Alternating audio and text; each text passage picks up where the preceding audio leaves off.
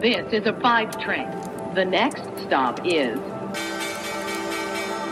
Wall Street. Guten Morgen und hallo zu euch nach Deutschland. Herzlich willkommen zu Wall Street Daily, dem unabhängigen Podcast für Investoren. Ich bin Sophie Schimanski. Schauen wir zunächst mal auf die Ausgangslage für heute an der Wall Street. Die Aktien sind äh, gestern am Mittwoch den dritten Tag in Folge gefallen. Der SP 500 und der Dow Jones haben verloren. Grund sind Sorgen um steigende Infektionszahlen, die auf die Wachstumserwartungen natürlich drücken.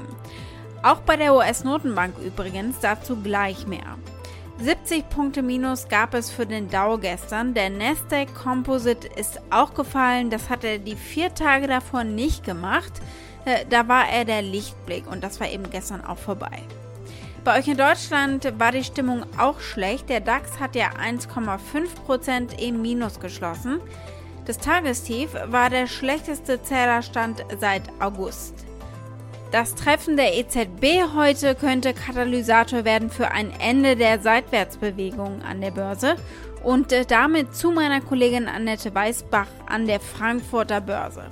Guten Morgen. Hier in Frankfurt dreht sich alles um die Europäische Zentralbank, denn da kommt der Rat zusammen und wird entscheiden, ob eventuell ein bisschen weniger monetärer Stimulus das Richtige ist.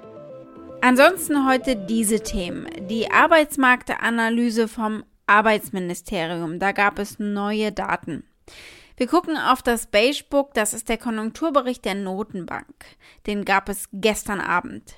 Und wir schauen auf die Zahlen, die es gestern Abend von GameStop gegeben hat. Die Aktie des Tages ist die von Pinterest, hat sich ein Hörer gewünscht und damit schauen wir natürlich mal genauer auf die Aktie im Bereich soziale Medien.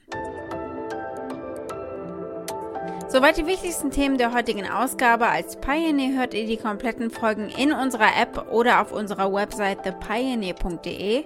Solltet ihr noch kein Pioneer sein, könnt ihr euch da direkt anmelden.